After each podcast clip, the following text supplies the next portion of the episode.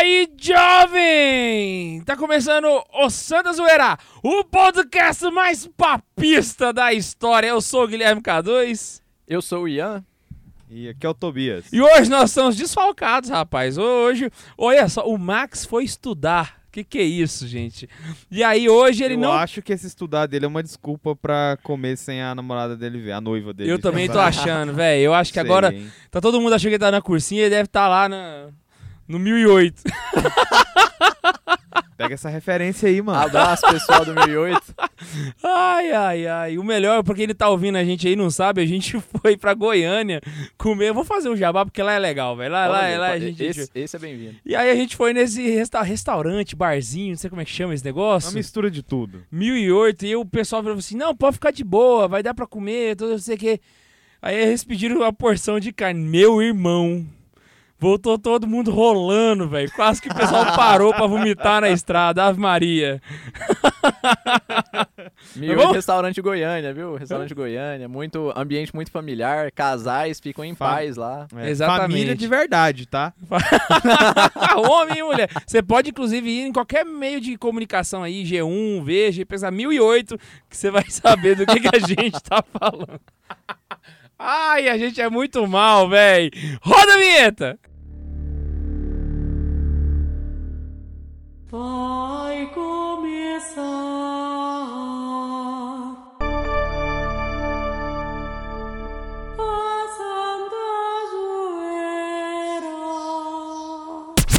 E hoje nós vamos falar dele, o homem que toda semana está na capa dos jornais. O homem, desde quando chegou no cargo em que está, nunca mais saiu da mídia. Nós vamos falar do nosso querido Papa, o nosso querido velhinho que veste branco, o Papa Francisco.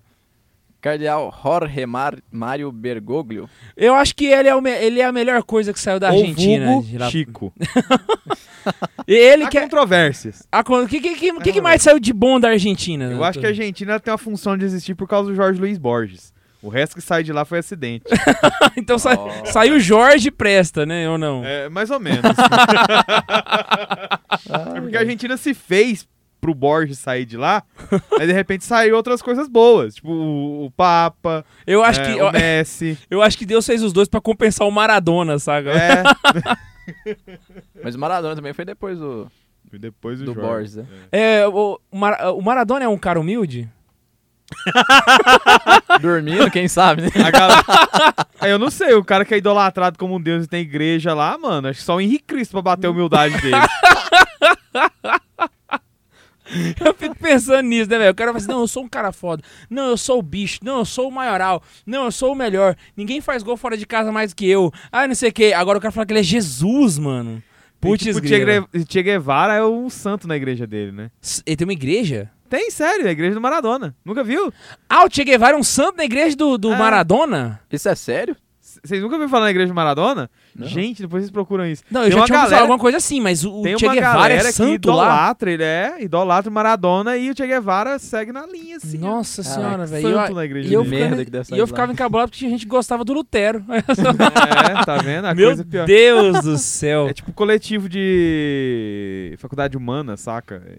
Ele se institucionalizou em uma igreja. Nossa, mano. Mas vamos, vamos, vamos falar de coisa que, que- que presta. Vamos falar do nosso querido Papa Francisco, o homem que aí os Scamparini adora falar que é o homem revolucionário, um cara que está mudando a igreja, o cara que está fazendo história, o cara que é o Papa segundo os Scamparini, mais progressista da história da igreja. Vocês concordam com isso?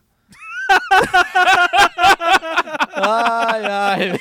Ai, os Scamparini, eu amo você! Meu Deus! Vamos pegar a folha aqui. Aí pode rir de novo.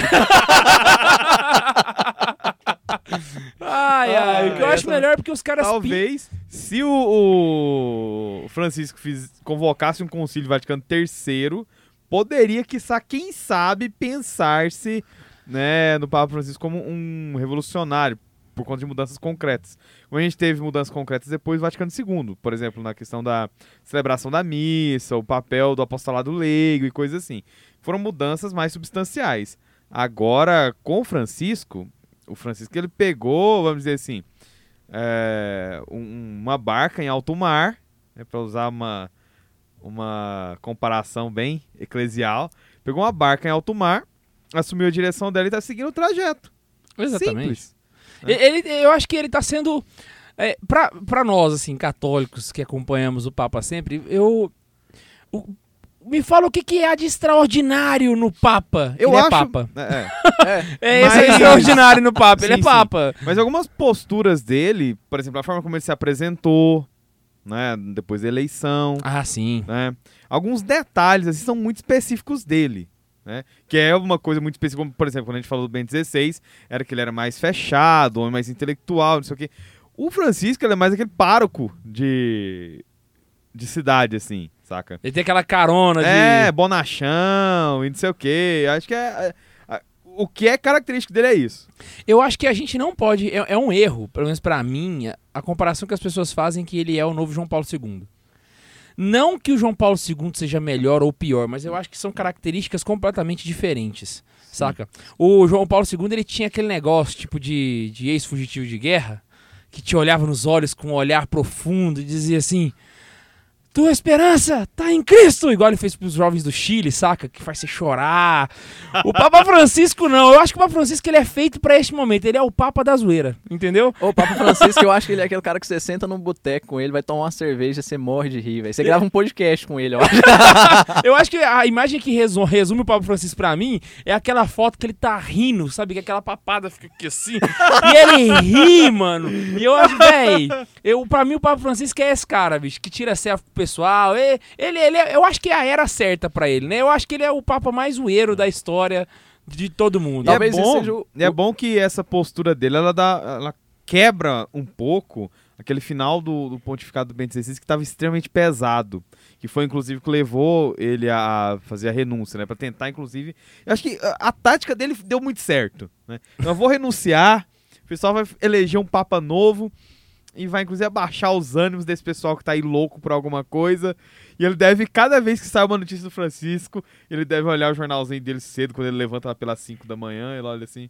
É. Funcionou. E ele fala isso, ele, ele já falou isso, inclusive, né? Eu já, Já? vi uma entrevista que ele falou assim que cada vez que ele vê o Papa Francisco tomando uma atitude que o pessoal ah, é, recebe bem, ele tem mais certeza de que ele não poderia ter tomado uma decisão melhor do que a renúncia. É. Inclusive, Porque eu a acho figura que. do Bento o- XVI, mesmo sendo de uma forma errônea, o, né, o pessoal fez isso, criou-se uma caveira do Bento XVI. Aham. Eu acho que se o, Papa, se o Papa Bento XVI fizesse as mesmas atitudes que o Papa Francisco está tomando agora, se tivesse continuado pontificado, a mídia interpretaria de outra forma. Claro, Por exemplo, certeza, a união com que ele. a- a- o encontro que ele fez com. Crio, patriarca de Moscou e. Exatamente, que a gente vai falar mais tarde. A, se fosse o Bento XVI, a mídia ia interpretar de outro jeito. Completamente distinto do que foi o que aconteceu com o Papa Francisco, saca? certeza. com certeza. Então eu acho que o, eu acho que o Ben 16 ele tá desse jeito. Tem uma frase de Ben 16 que ele fala, acho que foi numa carta, que ele falou que que foi o próprio Deus que pediu que ele renunciasse.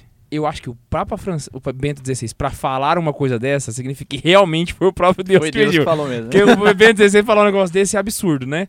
Então, tipo assim, eu acho que Deus deve ter virado e falado assim: Bento, renuncia. Aí ele foi lá e renunciou. Aí na hora que ele renunciou, Deus virou pros anjos e falou assim: Tá feito. Liga o botão da zoeira. e começou a era da zoeira, fi. Porque é.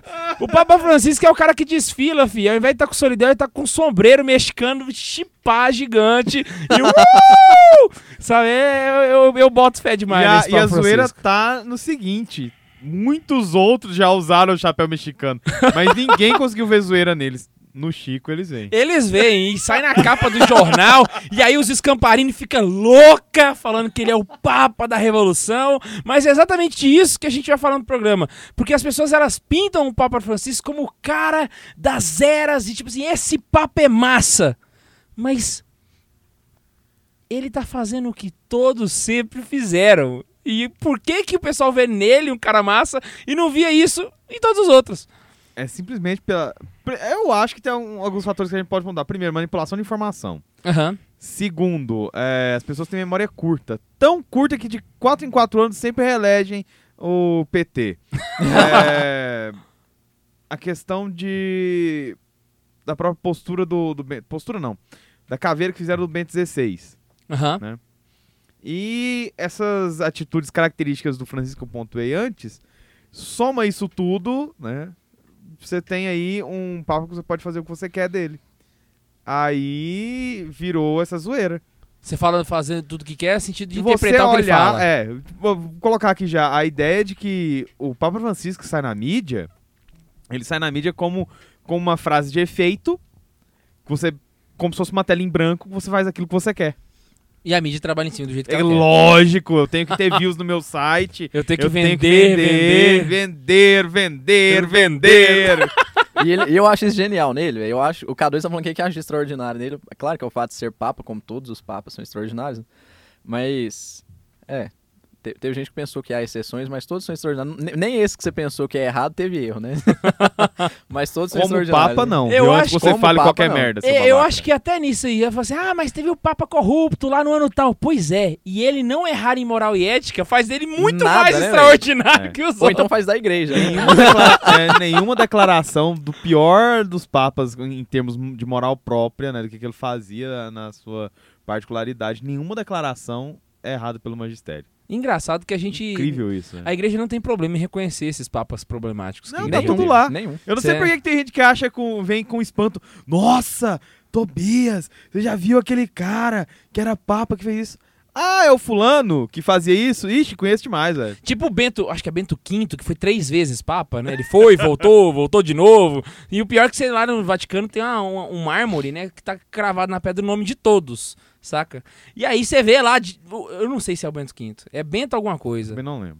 E ele aparece três vezes na lista. Fala, os caras realmente estão preocupados com a verdade, eles mostram mesmo. Não tá tem vendo? nada a ver com o tema, já que a gente tá aí, né? Teve um dia que eu tava. Eu, eu peguei essa, esse argumento de um padre que eu ouvi falando uma vez, mas eu tava numa conversa assim com uma pessoa que não era católica, eu nem lembro se era ateu, se era protestante, sei lá o que, que era, mas não era católico. Ainda tava em busca da verdade.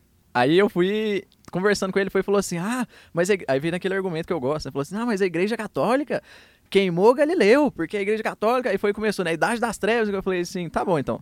Pera aí, agora você quer falar mal da igreja? Se quiser falar mal da igreja, vamos falar mal da igreja. Porque eu sei muito, muito mais coisa ruim da igreja do que você, porque você não tá na igreja. Eu então você quer falar mal da Né? igreja? Vamos falar mal da igreja. Eu sei falar muito mal da igreja, mas só que o, o extraordinário é. é. que mesmo nos pontos pra ruins da igreja, contar- ela é santa, velho. Eu já tive que desmentir muita gente já por conta de ensinar na escola que Galileu morreu na fogueira, queimado pela Inquisição. Galileu fez nada, E né? Muita nada. E hoje, inclusive, eu quase que eu entrei numa treta muito grande de um cara que postou assim na, na internet, comemorando aí é, a morte do Jordano Bruno, dizendo que ele foi morto por defender o heliocentrismo.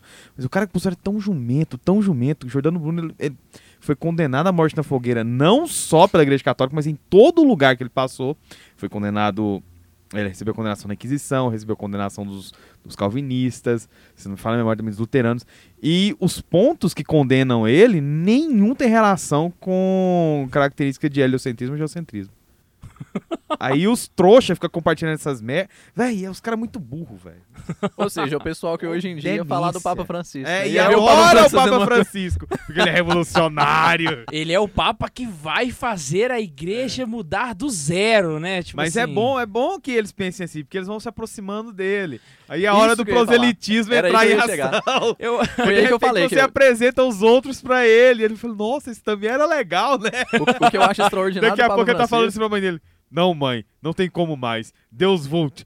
Vamos rezar aqui o terço. eu acho que a primeira coisa que é interessante é que o Papa Francisco, ele, ele, ele se tornou Papa na quaresma, né?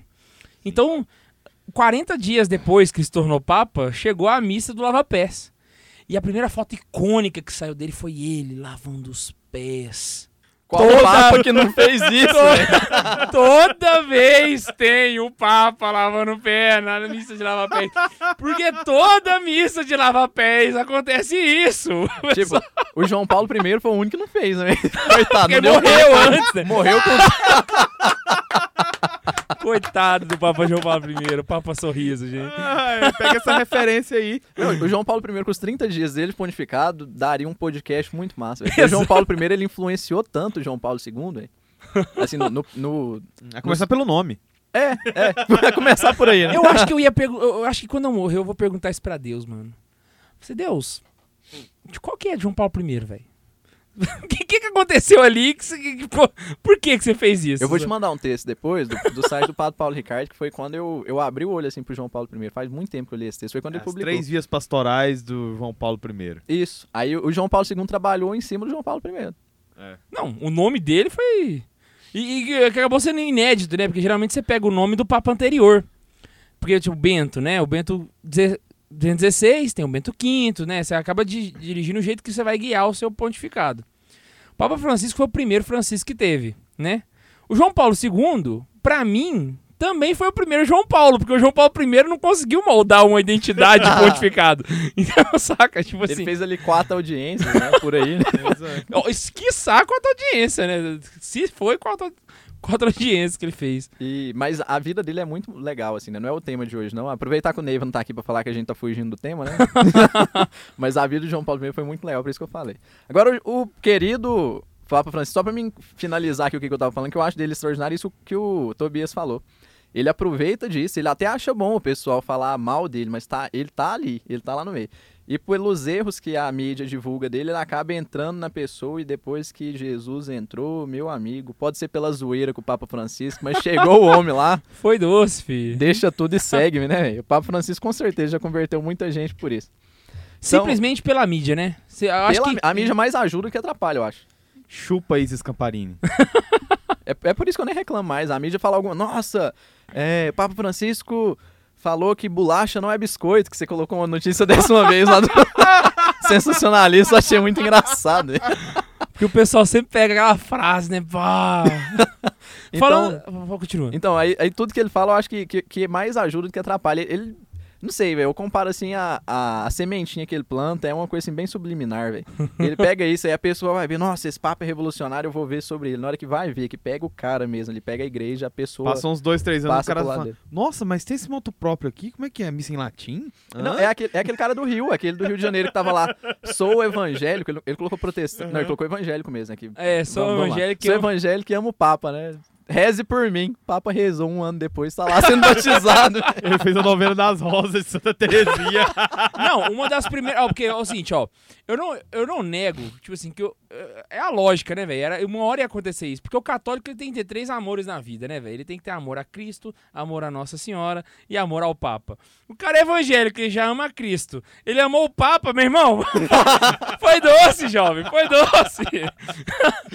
Cutucou a onça com a vara curta, velho. Vem cá na mamãe, vem, vem cá na mamãe. Era óbvio, era questão de tempo pra isso acontecer. Uma das coisas que eu vejo que o pessoal faz com o Papa Francisco, que é o que eu tinha citado, que ele é, dizia que ele era revolucionário, é pegar elementos muito muito corriqueiros da vida dele e colocar como se fossem algumas coisas extremamente extraordinárias, né? Como por exemplo, o Papa Francisco ele acostumava a andar de ônibus, né? Quando ele era arcebispo de, de Buenos Aires. E aí, depois que ele virou papa, ele aconteceu dele andar várias vezes de ônibus com os cardeais. E o pessoal colocou isso na mídia como se fosse uma atitude de humildade extrema, né? Tipo assim, um papa diferente, porque é um papa humilde. Aí eh, tinha até aquelas comparações, ele não é como o Bento XVI, que andava com aquelas roupas luxuosas, aquele sapato da Prada, que depois todo mundo descobriu que era do, do fundo da padaria. Mas, aqueles negócios. O pior é que Bento XVI andava também de ônibus. Escuta o podcast sobre o Bento 16, o Bento 16, nosso vovô, que você vai ver, né? Tanta coisa que ele Ele, ama. ele andava de ônibus e o pessoal colocou isso e eu, e eu, fico, cara. qual- e o pior, é que, o, o pior de tudo é que é o seguinte: não é só a mídia geral. Muitas vezes são pessoas como a Ilse Scamparini, que eu adoro citá-la várias vezes, porque pra mim, a Ilse Scamparini não precisa ser católica. Mas como correspondente de Roma e correspondente do Papa há no mais de 10 anos, pelo menos que eu me lembro, quando. Acho que desde quando eu me lembro por gente, ela é a correspondente do Papa. Ela tinha obrigação de saber isso, porque ela trabalha to- 20 o- 8 horas por dia cobrindo o Papa, saca? Como é que ela não sabe das paradas dessas? Como é que ela se deixa levar pra um. Sabe? É o mau caratismo do jornalismo, saca? Ou então um mau serviço, saca? Ela de tá duas morando uma. em Roma, mas Somos ela acompanha a vida aí. do Papa por notícia. né? Isso pode, velho. Porque como é que ela não, não vê uma coisa dessa, sabe? E engraçado, quando você pega os vaticanistas, né, que são os repórteres que tem por repórteres estudiosos que tem por conta lidar com a vida lá no Vaticano, as coisas do Papa e tal. Cara, se você vê os internacionais, os bichos, oh, os bichos fazem cada link assim, velho, de coisa que acontece. Porque eles estudam a parada. Não, eles conhecem realmente, velho. Eles trabalham, né? E Eles não trabalham. precisa ir longe. Se você for pegar o, o, o que o Celso Camarote faz, que é da Globo, inclusive, o Celso Camarote faz uma cobertura do Papa muito melhor do que o Daílson Scamparini, porque ele estuda. Inclusive, quando o Papa veio, o único que conseguiu entrevista com ele foi o Celso Camarote. Aí o Scamparini não conseguiu, só no, ônibus, no, no avião, quando pegou aquela frase ah, do ah. gay e tentou ganhar dinheiro Ah, em é cima. verdade, verdade. verdade. Que- Aquela frase dos gays, quem conseguiu foi o Scamparini. É, a gente ainda vai citar ela agora, eu acho aí, né? Eu- Eu, eu, pelo menos, coloquei ela aqui na, na minha prioridade. Mas é claro que eu tô falando é o Scamparini, mas você vai pegar a mídia como geral, né? Não é só ela que faz merda, né? Todo mundo. Pega ali né? aqueles caras, o tipo, boechá lá, o que, que as merdas que ele fala e tal. Você vai ver. Tô falando dele porque eu vi um jornal que eu falando umas, umas asneiras ontem, eu quase tive que ir pra quimioterapia, velho. Foi, foi pesado, filho.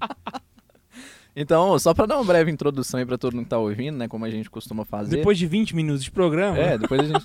Mas é porque tem pouca coisa de informação do Papa Francisco diante de Papa, né? Ele é uma pessoa reservada, né?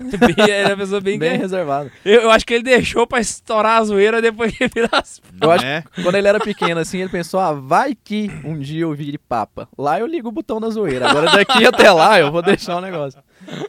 É, o Papa Francisco nasceu na capital da Argentina, né? Como isso já é conhecido pela maioria, dia 17 de dezembro de 1936. Que por sinal, se não fosse as imagens da Eva Peron e tudo quanto é canto, seriam as das, uma das cidades mais bonitas do mundo, né? E ele era filho de imigrantes é, piemonteses, que pronuncia. É isso mesmo, Tobias? Pie- Piemonte da onde, você sabe? Cara, eu, eu tenho Uou! uma leve impressão que é da Itália, velho. Que Eu, eu- também, eu também acho que é, eu já ouvi falar que ela tem descendente de italiano. É, mas não é porque eu conheço a região, não, é porque eu escutei isso mesmo. Não, eu já tinha escutado falar que era descendente de italiano, não desse lugar, mas... Sei lá, né? Vai ver isso daqui, tá, tá louco, né? E aí, ele. é, o pai dele era. Ele foi contador, né? Na, na época ele era técnico só e tudo. E a mãe dele. Ah, o pai chamava Mário, a mãe Regina. Até aí tudo bem.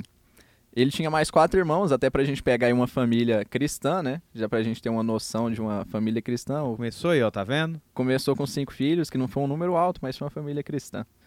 E então aí ele cresceu, tem algumas curiosidades dele que a gente vai falar no decorrer do programa, mas o mais importante aqui para poder situar todo mundo, ele foi ordenado sacerdote em 1969, ou seja, ele tinha 32 anos para fazer 33. Ele foi ordenado sacerdote dia 13 de dezembro de 1969. Vocação tardia já, né? dele. É. Ele é, foi praticamente quatro dias depois ele fez 33 anos. Ele entrou pro seminário com 22, quase. Para Né, fazer 20, é, voca- 22. vocação né, eu acho. tardia. Se for pegar Tardia, o, o- geralmente os padres eles se ordenam geral- geralmente com né, na É, casa dos 20 não é uma ali, regra, né? né? Mas é isso aí. 25, né? A idade. É. Porque entra pro seminário mais novo, né? Tem uns que entram desde novinho e tem uns que depois que terminam os estudos já tá lá. Mas parece que ele. A vocação tardia dele também foi. Tipo, ele chegou a completar ensino superior, saca? Pra depois Ele, decidir ele, era- entrar ele no é, seminário. ele é químico. Ele não foi, ele é químico, né? Ele tem a graduação, né? Bem, Ele poderia te dar aula no lugar que é professor idiota que fica te doutrinando. Na aula de química tem doutrinação. Mano, doutrinação até E também aula de educação física. entrou também um pouco da, da demora dele ser ordenado por causa daquele problema no pulmão que a gente vai falar daqui a pouco, né? Isso Ah, também sim. atrapalhou um pouquinho da, da ordenação dele. Se bem que isso, se eu não me engano, aconteceu quando ele estava lá no, no começo da, da vocação, né? E aí ele, depois de ser ordenado sacerdote em 69, ele foi ordenado depois bispo, né, em 92. E aí em 2001, 21 de fevereiro de 2001, Nossa, não, peraí, olha aí, se for ver. Ele ordenou em 69. Isso, Pra 92, demorou muito pra ele ser bispo. Eu- 26 Se anos. você pegasse a vida desse cara, você nunca ia chutar que ele ia ser papa um dia. Nunca na vida. Porque demorou muito. Ó, ele foi ordenado sacerdote em 69, bispo em 92, 92 já tinha quantos anos? 23. Não, bispo. Aquele tinha. É, quantos anos ele tinha? Eu tô contando anos de sacerdócio. É, ele, em 92, deixa eu fazer as contas aqui, dá 56. Aham. É isso mesmo? Isso mesmo, 56. João Paulo II foi, foi, foi papa com quantos anos? O Papa Francisco foi Papa com 76. Pois é, aí, ó. Foi Papa muito velho. Porque, a gente tava, porque o Bento XVI renunciou e aí tava falando, ah, ele renunciou por causa da idade e tudo. Mas o Bento XVI, ele é 9 anos só mais velho que o Francisco. E ele já tinha aí 8 anos de pontificado. Exatamente. Ou seja, né?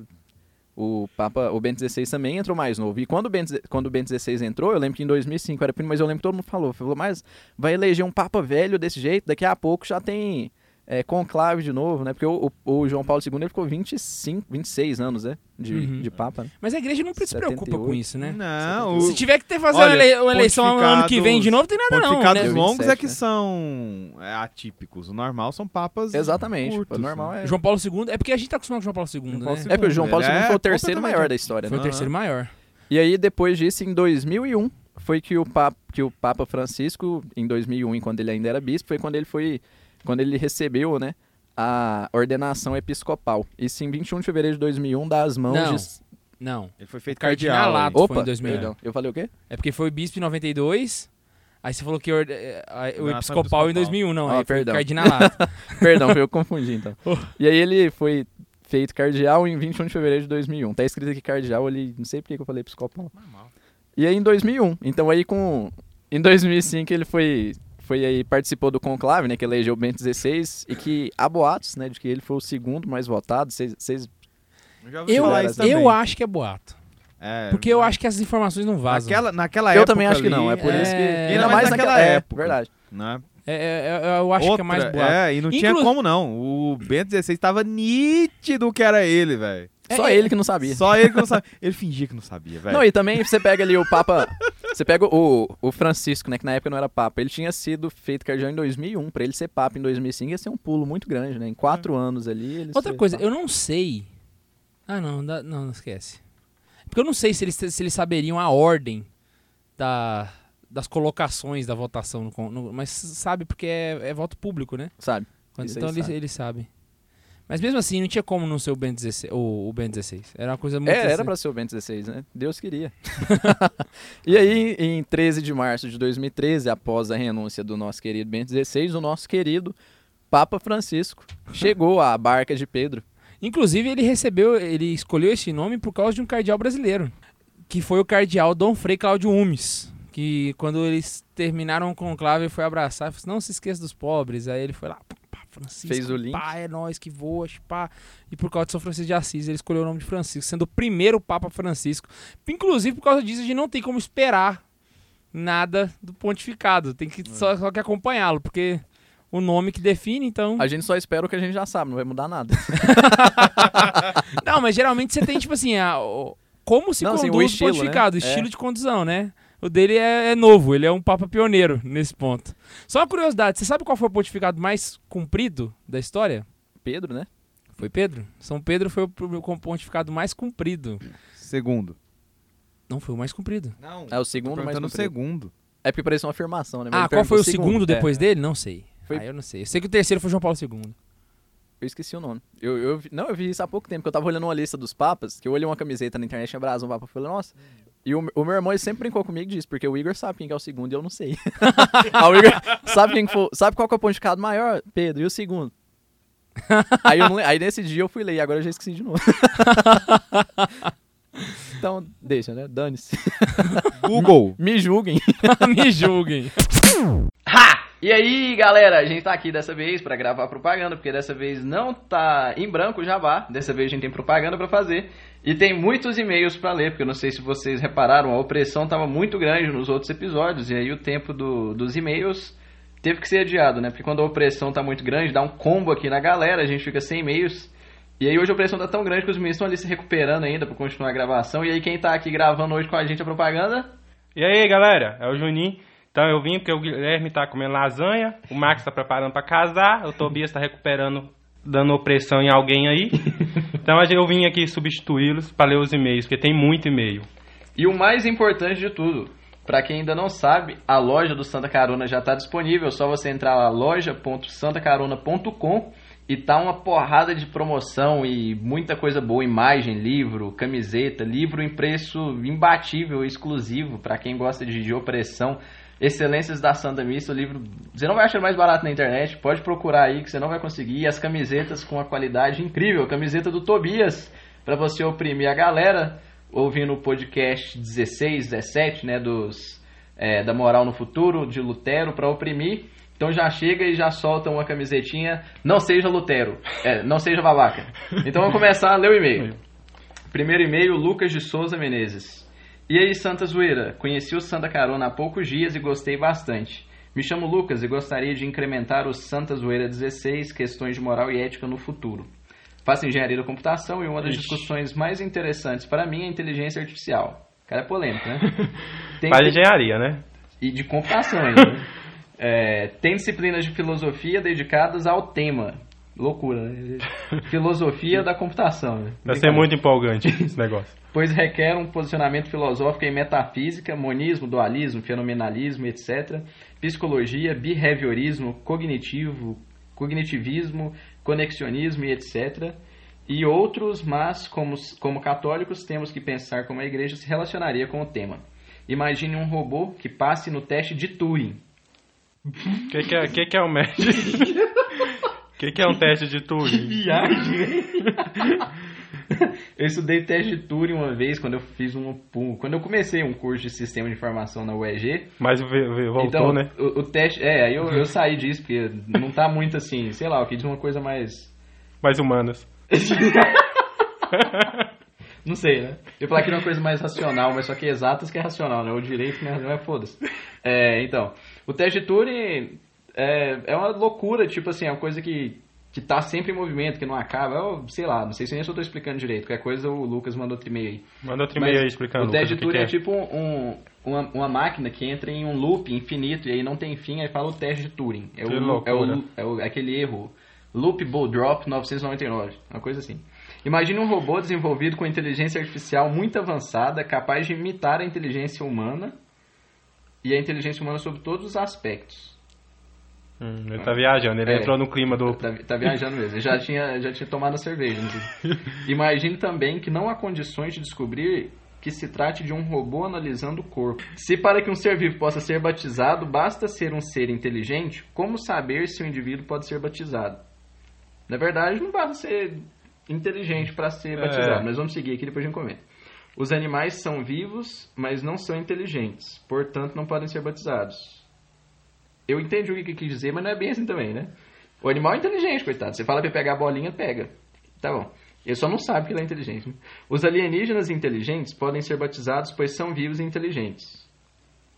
É, realmente ele entrou no espírito. O Carlos ia ficar orgulhoso. É. um robô não pode ser batizado por não ser vivo, mesmo que pareça inteligente. Então, como saber se uma coisa é viva? A, a plantinha da minha avó é viva. Não sei se fui claro, mas de qualquer forma, ele quis dizer assim: se os Transformers, para ser batizados, é preciso estudar a origem deles. Faltam as palavras aqui. É, a ideia é basicamente o seguinte: se o Transformer for um ser vivo, ele pode ser batizado, pois é claramente inteligente. Se o Transformer for vivo, a origem não importa, ele é vivo, logo pode ser batizado. Como saber se uma coisa é viva? Qual seria o posicionamento filosófico da igreja? Parabéns pela iniciativa do grupo, se surge mais um assim, logo a malhação do Judas vai virar a malhação do Marcos. Não, mas É. pra saber se é vivo, eu acho que é só ter um coração em vez de uma placa-mãe. Então, a questão de ser vivo aqui entra. É um posicionamento filosófico muito grande. Eu indico já pra ele uma leitura assim de cara, se quiser entrar nessa questão aí de viagem. Tem duas leituras que eu fiz agora pensando no TCC, que foi sobre a potencialidade da alma de Santo Agostinho e questões disputadas sobre a alma, Santo Tomás de Aquino. Então são, são dois livros bons falando sobre essa questão, não, porque na verdade, para ser inteligente, é porque tem as três almas, né? A alma intelectiva, a alma animal e a alma vegetal. É, é na ordem reversa, né? No caso, a, primeira alma vegetal, depois animal e depois intelectiva. O animal ficaria no animal, porque, resumidamente, o K2 ele fala assim que o animal sabe, mas ele não sabe que sabe. Ah. Então você fala pro cachorro, pega a bolinha. Ele vai e pega a bolinha, mas ele não pode pensar, não, não vou pegar a bolinha agora porque você é bobo, não quer pegar a bolinha. Ele não tem um raciocínio. É. né? Ele não. Tem, razão. Isso, é por isso que é alma intelectiva, né? Que é de racionalismo, né? Do, do racional, né? Aham. Mas tá bom, posicionamento da igreja seria que.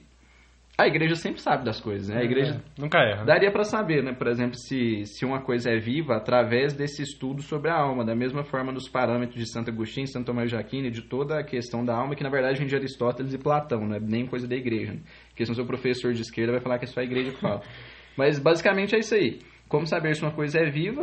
Ah, é muito simples saber se uma coisa é viva. Uma flor é um ser vivo. É, respira. É, Faz só tudo, assim. tudo que.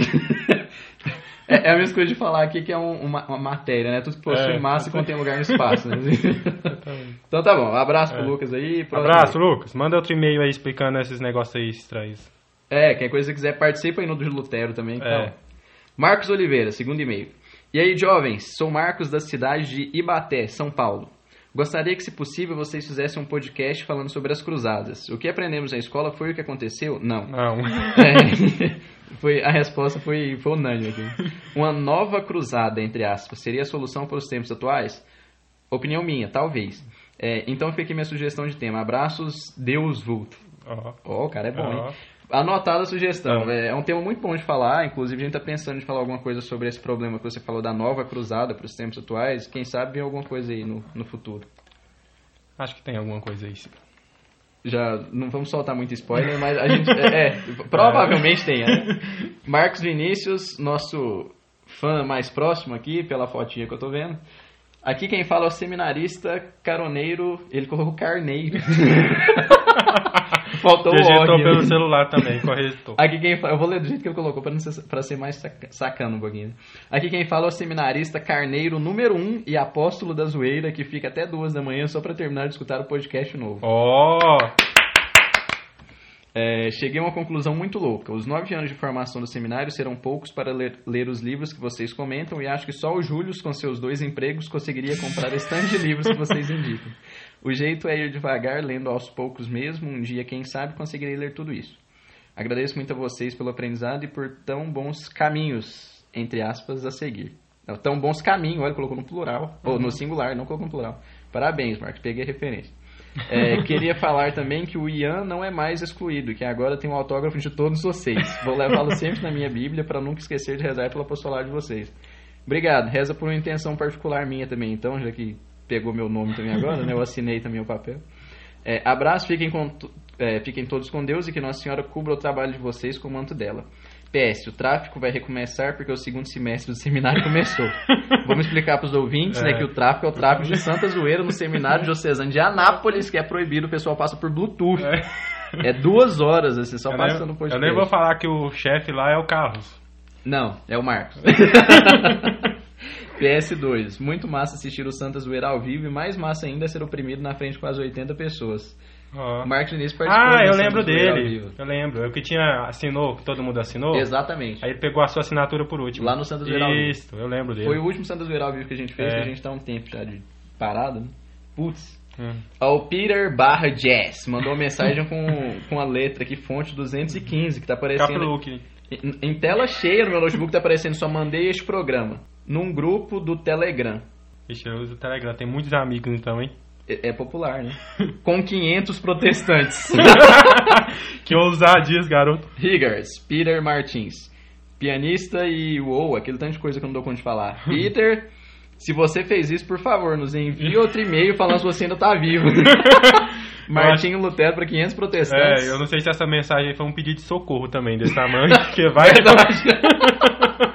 Foi tipo um código morse. É, né? tipo assim, SOS. Ah, boa, velho. Abraço pro Peter aí que tava com saudade do Peter. Peter, sei, Peter, ah, sei lá, você. Agora o próximo e-mail, Vitor Hugo, nosso querido Victor Hugo. Aí ele já se apresentou no começo, né? Que vocês vão lembrar dele no decorrer do e-mail. Victor Hugo, assim como mestre dos magos, voltei para disseminar a palavra Ah, zoeira é do trocadilho. e logo desaparecer. O King dos trocadilhos. Nem preciso me apresentar mais, né? Não, não precisa. Não precisa, eu lembro seus trocadilhos sempre. Ó, coisa ruim a gente não esquece, mas enfim, vamos ao que interessa. Lewis esse e-mail. Nossa, eu acho que ele fica escrevendo esse negócio e fala assim, eu vou mandar um e-mail. Acho que ele fica na aula, assim, já fala, ah, besteira. Meu, C.S. Lewis, ele Lewis, Liu, Leu, Leu, né? Já pegou uma referência ali. É, percebi que a minha piada, piada do Sal Agostinho foi demais Nossa, para a compreensão foi. de vocês, de fato. Já estou na sétima morada da zoeira, então não se incomodem. Ó, Mas gostei, gostei desse podcast sobre Martim Lutero. Seria melhor se fosse um Martim Lutágape. É, Amoreros, Amorágape. ah, foi demais, ultrapassou o meu Porém, limite. prefe- porém, ele preferiu Eros. Essa foi intelectual. Caraca, subi o nível. Talvez não tenha gostado, mas Dalshin. Dalsin. Dalsin. Quem é Dalsin? Dalsin também não peguei agora.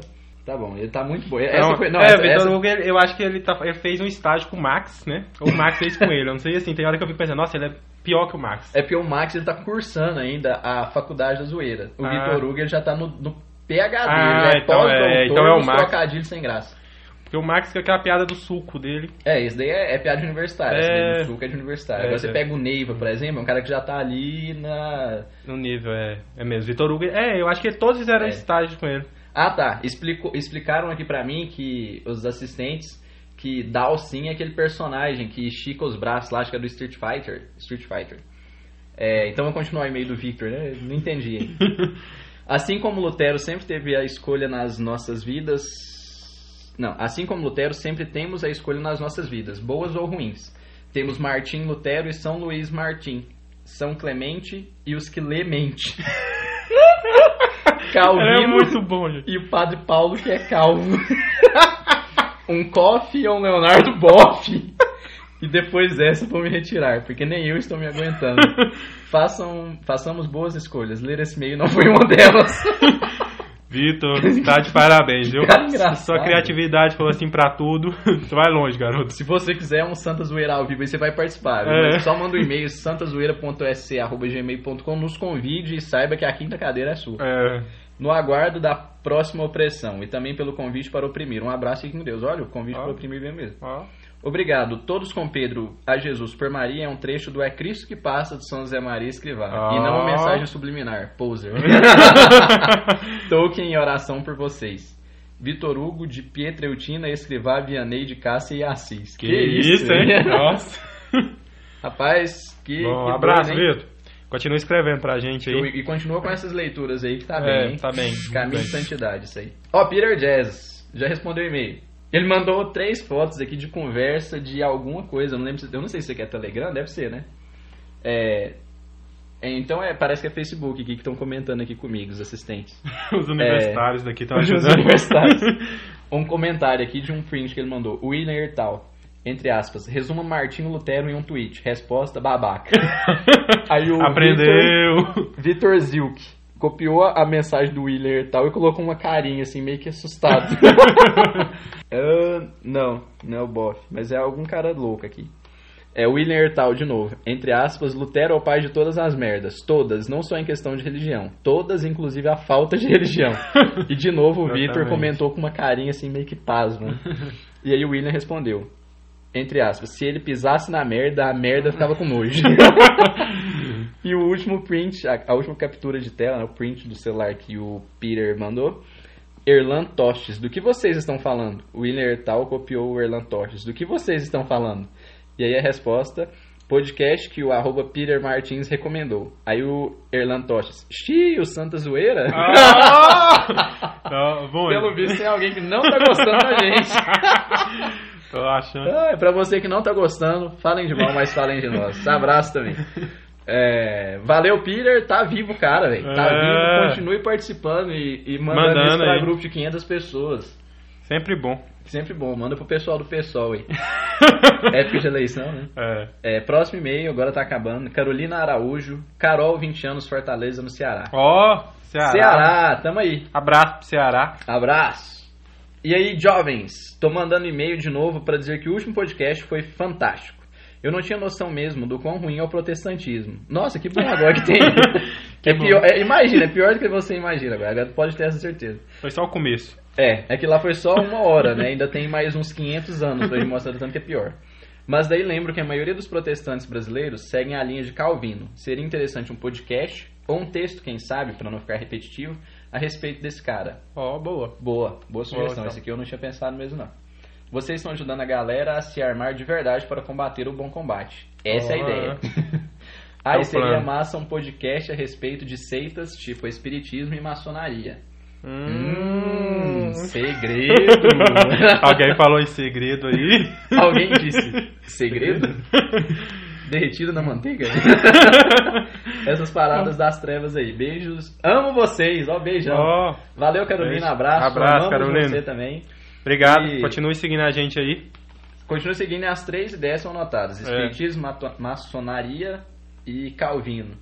Boa. Também pode fazer um sobre a KGB depois, né? É, vamos. Ah, próximo e-mail: Polishop, nova Air Fryer, por apenas 12 vezes de 25,99. Quem mandou, Gustavo Figueira. Ó. Gustavo, saiba que isso daqui não é área E perdão, Gustavo mandou um e-mail. Que otário, velho. Ele passou um trote, velho. Tipo da TechPix, né? Não, ele colocou, calma lá, não é spam não. Só mais um e-mail meu aqui. Por que que fez esse título, velho? Tava quase levando um esporro aí já. Zoeira, velho. É, vamos lá, Gustavo. E aí, seus comedores de... Bom, acho que não anda comendo feijão com quase 15 reais o quilo, né? É, não, mas agora já baixou, já baixou. É, aqui em Anápolis passou dos 15 reais. É. Mas agora já, já baixou um pouco. A gente tá comendo já uns 3 grãos por, por refeição. É, É, queria elogiar o podcast sobre estudos. É algo que faz, ou deveria fazer, parte da vida de todo católico, ainda mais quando entramos na universidade. exatamente. Esse é o plano do negócio. Aí sim, o cara pegou o espírito, né? É, não, não lembro se já falaram sobre isso no podcast 8, mas sabem dizer alguns livros que os santos liam ou gostavam de ler? Sabemos que São João Paulo II gostava muito do Tratado da Verdadeira Devoção à Santíssima Virgem, de São Luís Maria Grignon de Montfort, que São Pio X lia a alma de todo apostolado, e Santa Úrsula lê Dochowska. Ó. Apesar do trocadilho infame, a pergunta é séria. Bom, é, eu sei, por exemplo, que São José Maria Escrivá ele fazia uma novena de Pentecostes com um livro que era A Verdadeira Devoção ao Espírito Santo, de Santa... Não, não é Santa. Da Beata Francisca Javiera del Valle. Eu não sei se ela é beata já, sei lá. Francisca Javiera del Valle era uma, uma freira, assim, uma religiosa de uma vida muito piedosa. Eu sei que o Beato Álvaro del Portillo também lia Alma de Todo Apostolado, já leu. É... que mais? Eu sei que São João Paulo II já leu muita coisa de Santa Teresinha do Menino Jesus. Principalmente, né? Foi soprado aqui aos meus ouvidos que Edith Stein leu Santa Catarina de Sena, né? Que, pô, Santa Catarina, perdão, ó. Santa Teresa d'Ávila. Que bom, né? Que Edith Stein leu Santa Teresa d'Ávila, né? Tá, me fez lembrar a Tobias aqui agora. salvou ela, né? E eu confundi Santa Catarina por causa do Tobias. Tobias que eu falo na Cat, a Cat confundi. Então, tem muito sim, tem mais ideias, Gustavo. É, um santo geralmente tá meditando outro, É, né? realmente tem um caminho aí. Tem Já um cami- é, tem um caminho, exatamente. Eu sei que o Beato Paulo VI também já leu muito caminho. Caminho. caminho aí a ser seguido. Abraços, que Deus os abençoe. Hashtag fica Max. Ah, não. Valeu, Gustavo. É, hashtag fica Max. Teve protesto aqui. É, não, fica Max não, gente. Faz isso não. E vem Vitor, né? Hashtag participa Vitor. Participa, Vitor. O Vitor quer editar um programa com ele, com essas piadas insanas dele. Então, galera, é isso aí. Valeu. Acabou os e-mails? Acabaram os e-mails. Então, valeu, galera. Obrigado. Não Continue se mandando- esqueça de inscrever no canal, divulgar esse podcast para mais pessoas que você puder, entrar na loja Santa Carona, fazer uma compra, aproveitar que tá de promoção, porque é a promoção de inauguração da loja. Isso. Loja Então inaugurada lá, agora. o, o Max tá mandando pra todo mundo assim, muito bom. O Max lá. tá empenhado nisso, tá até gravando menos agora, de tanto que ele tá vendendo, Trabalhando. vender e vender, vender, É. vender, né? Puxa aí, é o próximo, o podcast aí do Papa Francisco. Manda aí os e-mails falando o que, que vocês acharam. Tá muito bom, bom mesmo.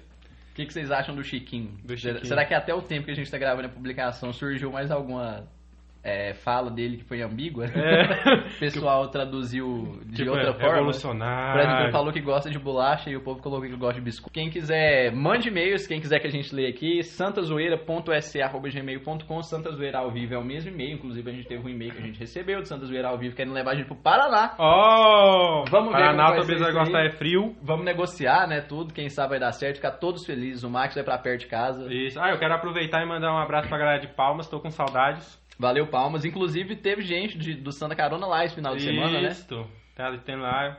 Boa. Saudade, Palmas. Então é isso aí. Valeu, galera. Até Falou. mais. Vamos voltar pro programa. Que, como dizia o K2, o Jabá já tá forte demais. Tchau! Curiosidades, né? Como o K2 tá falando que ele era o primeiro Papa Francisco, eu peguei uma lista Ah, de primeiros Só uma coisa que ele antes é, de né? curiosidade, lembrando do tempo dele antes de ser Papa, né? O Papa Francisco, ele era o bispo, né? O bispo que atendia os católicos orientais, católicos de ritos orientais na Argentina. Ele recebeu sua distinção do Papa João Paulo II. Teve uma época que eles ficaram sem um bispo específico do rito deles, então ele foi colocado para acompanhar essa galera lá. Então já é uma. Logo quando ele foi eleito, eu vi uma, uma página na internet comentando sobre isso. Colocou um progressista pra acompanhar os tradicionalistas. É. então ele tinha, ele tinha uma ligação. Tem, inclusive tem fotos dele é, nos trajes de celebração maronita. Caraca, celebrando sério? Com, sério. Celebrando com os, os católicos de rito oriental. Poxa. Essa cara eu não sabia. True, mano. Essa, essa é nova pra mim. Se vocês quiserem saber onde tem, tem uma página que se chama Oriental Lumen. no Facebook lá. É só sobre as igrejas católicas de Rito Oriental. Dá uma fuçada nas postagens antigas que você acha. O Tobias, ele tem uma quedinha pra esse povo, entendeu? Eu, eu isso- sou, sou meio orientalista. Eu fico sacando o que, que eles fazem lá. Começar pela barba, né? Como foi falado no making off. e aí, como eu tava falando das primeiras coisas, né? O Papa Francisco, ele foi o primeiro Papa, além de ser o primeiro Papa Francisco, né? ele foi o primeiro Papa Francisco, primeiro Papa latino-americano da história, primeiro Papa argentino, consequentemente, né? Pra quem não sabe de geografia aí. Só um detalhe, só uma pergunta. Existiu algum papa americano? Nope. Então ele não é só latino-americano, ele é o primeiro papa americano. Porque Se não ele, é um... se ele é latino-americano logo, Não, não, não, não, não. É porque ele perguntou... de- Primeiro papa americano. É. Sem o latino. Porque isso aí você vai incluir os Estados Unidos e o Canadá. Então, mas se ele é latino-americano, ele tá na América. Não, mas a América Não, não, não. Latina. Você falar que ele é o primeiro latino-americano, pode ser que tenha existido um papa dos Estados Unidos. Tá, entendi. Mas... Aí, e eu, eu tô falando que ele não é do primeiro latino-americano, ele é o primeiro papa americano, de todas as Américas a, a ser papa. Tá. Sacou? Entendi. Porque quando fala, ah, ele é o primeiro papa latino-americano, já vem na cabeça que ele é o primeiro papa americano. Já faço a síntese logo da Não, não, porque geralmente quando fala latino-americano eu excluo os Estados Não, Unidos eu e Canadá, sei, né? mas é porque eu já... Na hora que falou latino-americano, eu já vi a América inteira já. Eu Aham. já Você não pegou do México tudo. pra baixo, né? Não, já vi. Já falou América, eu já vi tudo. foi, um adianta, foi um adiantamento, assim, da, da coisa. sabe? Ah, boto fé demais. Continue. É, pois é, e a- além de, de ser primeiro de ser primeiro latino-americano, ele é também o primeiro papa não europeu em mais de mil anos. Tinha mais de mil anos que só tinha papa europeu. 1200 o anos. último parece. era um da Síria que me fugiu o nome. É da- se eu não me engano é da Síria, né? Me julguem também, mas eu acho que é um da Síria, que isso eu lembro da época que ele foi eleito. Falou, ah, o último. Foi lá pro ano 700 alguma coisa, eu acho, século oitavo por aí. E aí, é, eu podia ter pesquisado isso hoje pra não falar bobeira, né? Não tem nada. e, o- e ele ainda é o primeiro papa jesuíta da história. Curioso, né? Eu achei que já tinha tido outro jesuíta, mas não Pior que logo os jesuítas que são. Eles então, foram famosos, mas teve um tempo que a ordem foi suspensa, né? Isso, Ah, teve um tempo. botei fé. Aí ela, de- aí ela passou um tempo em suspensão, depois voltaram. Foi Ele é o primeiro papa expulsaram os jesuítas da, da América por conta das políticas dos, dos reis ibéricos, né? Uhum. Portugal e espanhol. Aí resolveram suprimir a ordem. Depois ela voltou com gosto de gás. Ele também foi o primeiro papa a se encontrar com um líder ortodoxo em mil anos também, não foi? Não um líder ortodoxo, com o patriarca da Rússia. Ah, sim. É diferente. Saquei. Perdão, Tobias. Então bora pra zoeira, que eu tô querendo.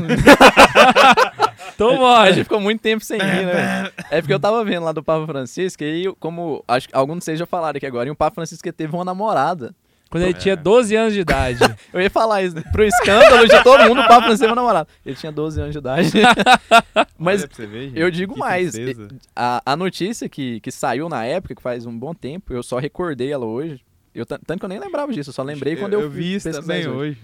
Porque ele, a Amália, eu acho que é o nome da mulher, né? A Amélia, uma coisa assim. Ela falou que só terminou com, com ele o namoro porque os dois eram muito novos e os pais dela não queriam que eles namorassem. Se ele tinha 12 anos, isso foi em 48. Inclu- in- inclusive, ela tá viva até hoje. E eu ia fazer uma zoeira com isso aí. Ô, mas que Inclusive! Você tem que falar então. Você deixa essas brechas, eu vou entrar no meio. porque não é porque tinha 12 anos, né? E aí ele até falou de casar com ela, né? Ele mandou uma cartinha, pelo que falou na notícia, que ele ia casar com ela e tudo. Eu fiquei pensando, o Papa Francisco vendo uma entrevista dela hoje. Igual a que eu vi, o microfone lá perto dela, aquela velhinha, cabeça branca, o Papa Francisco deve olhar pra ela e falar assim: Obrigado, Senhor, porque eu não casei com ela. Porque hoje a minha esposa não tem rugas. ele casou com a igreja, né? Ele deve olhar. Foi uma piada interna, eu lembro. O Tobias pegou. Eu- a minha esposa, ela não tem rugas, ela não tem cabelos brancos. Esses caras. Ah, uma, uma coisa que é bom contar também, o São Lourenço só foi campeão da Libertadores depois que o Papa Francisco virou Papa. Engraçado, né? Oi, foi uma campanha que, que cagada daquele time. né? Sério, eu tava. Eu, porque eu assisto um pouco de futebol, assim, eu gosto de Maradona. acompanhar. Eles, Mas eles Maradona, invictos, foram? Aprende. Eu acho que não foi invicto, não. Ah, não. Então foi o- só o Corinthians que fez isso mesmo. Agora entra lá no site da, da Comebol e olha o campeão, o primeiro campeão invicto da América do Sul em 1948, Vasco da Gama. Ah, nem seu pai era vivo nessa época, hein? O que você tá falando? O aí? Papa Francisco era. Ele tava pedindo a namorada em casamento. É. nessa- exatamente no mesmo ano, 1948. 1948. Não, e eu digo mais, o Papa Francisco, uma curiosidade agora da zoeira, em 46 o São Lourenço foi campeão argentino, eu acho. É, isso mesmo, campeão argentino, anotei aqui. E em 1946 ele falou que ele era tão fanático no São Lourenço, isso ele tinha 10 anos, que ele assistiu todos os jogos da campanha. E ele até falou assim, eu lembro como se fosse ontem, assim, do gol, do título. Falei, como assim? Caraca, mano. Mas esse título da Libertadores, o São Lourenço mostra pro Maradona que aquela mão de Deus dele lá é uma bosta. Não, e o pior é que você for pensar por esse lado, o- assim que o Papa Francisco entrou, a igreja passou a ter dois papas, um papa e um papa emérito, né? E a primeira final da Copa do Mundo foi exatamente entre a Argentina e a Alemanha. Argentina e Alemanha. Se a Argentina ganha, velho, na moral, o Papa Francisco, o pessoal das casas de apostas, todos iam. todos eles iam mudar pra Roma, velho. Porque foi ele que fez o São Lourenço ser campeão. Não tem lógica aquela campanha. Teve um lance que tava no, no finalzinho do segundo tempo. e O São Lourenço tava precisando segurar o resultado. E ficou o time todo recuado, recuado, recuado. Velho, o cara puxou no contra-ataque lá, eu não lembro quem que é, porque eu não sei muito bem de time sul-americano, acompanho mais o Brasil mesmo. E aí, no finalzinho do jogo, assim, o cara deu uma batida cruzada, assim, na bola, que todo mundo levantou, assim, a torcida, a bola bateu na trave e voltou, assim, pro meio, velho. Na hora que a bola voltou, os caras do São Lourenço abafou e foi aquela correria e tudo. O São Lourenço, ele, classificou no mínimo umas três, duas ou três vezes, co- considerando a primeira fase ainda, porque na primeira fase o São Lourenço custou pra passar, assim, não foi fácil. E o São Lourenço passou na sorte, velho, muitas vezes. Então foi, com certeza, o Papo Francisco rezou pra aquele time. e muito, né? Tem que ter uma Inclusive, bênção eclesiástica aí Tem- pro time, não tem lógica. E eles não. até visitaram o Papa depois. inclusive, o- Agradecer, né? inclusive, eu não sei se ele é o primeiro, mas ele com certeza tem uma regalia que pouquíssimos ou, ou nenhum papa teve, que foi a, a, a- a oportunidade de ter um assessor teológico do nível de Ben 16 no quintal da casa dele. João Paulo, é, João Paulo II teve, ué. Ah, é? faz sentido, faz sentido. Mas como dizia o Papa Francisco, né, o, o Ben 16 é como um vovô, né? Não, se eu fosse Mas o Papa o vovô Francisco, serve pra isso. Ele lá, ó, vô, tô numa dúvida disso aqui, como é que é? se eu fosse o Papa Francisco, qualquer hora que batesse uma dúvida, virava pro meu secretário e falava assim, pega esse papel, leva lá pro, pro Bento 16. vê, que, vê o que ele fala desse negócio. Porque, cara, vamos combinar, imagina só, você ter ali no quintal, bater na porta, ó, pra- meu Deus. Então, a- além disso, né, além dessa, desse auxílio aí do, do Papa Francisco, que tem querido Bento XVI em casa, dois homens santos numa mesma, no mesmo local, né, guiando uma igreja que é santa também. O Papa Francisco, uma curiosidade que o K2 começou a falar no começo, né, ele só tem um pulmão, né, É, eu Só- acho que ele deve respirar, ele só mexe um lado do corpo, assim, ó. Véi, que Cara, pesado! Que piada infame. Véi, mas ele só tem um corpo. Eu, eu, eu fico curioso, eu fico pensando nessas coisas. O cara só tem um pulmão, como é que ele respira, velho? Você pensa assim. Só vem de um lado, assim, ó, saca? E deve ser muito doido, mano. Inclusive, eu acho que ele. deve- de- Inclusive, eu fico pensando que, tipo assim. Deve ser muito complicado pra ele ter essa, essa rotina cheia de gente em volta dele, assim, porque ele não deve ter muito fôlego. Hoje em dia não faria uma cirurgia dessa, não sei, eu posso estar errado, mas eu acredito que hoje em dia Não. não ia tirar o pulmão de E ninguém. sem zoeira. Tipo assim, ele não deve ter muito fôlego, não. Ele só tem um pulmão, velho. Então, tipo assim, ele não. Véi, se com um pulmão e já essa zoeira tivesse dois, ia Não. bugar o universo. Eu acho que Deus fez isso de propósito, velho. Deus falou assim: Não pode vou um arrancar o dois, pulmão não. desse menino, porque senão ele vai dar trabalho no futuro. Véi, se ele tivesse os dois pulmões lá na Jornada Mundial da Juventude do Rio. Ele e- tinha decidido ir dar pé na Copacabana. Pois é, velho. Não, agora na Polônia ele iria ele falar, não, pra que avião? Pode deixar que eu vou de bicicleta. Eu vou de bike, saca? Faltava só uns caras da guarda suíça pra ir com ele. Bora? Bora. então, é, aproveitando essa onda da zoeira, bora entrar numa parte aqui mais, é, mais polêmica, um pouco pra gente poder rir um pouco. Só uma pergunta aqui: onde vocês estavam quando ele. Quando ele foi eleito? Tava em casa mesmo. Você lembra, assim? Tipo assim, do Eu momento lembro, que você... eu Eu, lembro, que eu tava na rua fazendo o que eu, que eu não lembro, mas eu tava passando sabendo que era dia de conclave. Eu tava passando observando as TVs na rua, assim, onde tinha. Aí eu sei que eu cheguei ali na saída do terminal, tem um barbeiro lá com uma TV e vi que tava aquela galerona em frente à Praça São Pedro que tinha eleito.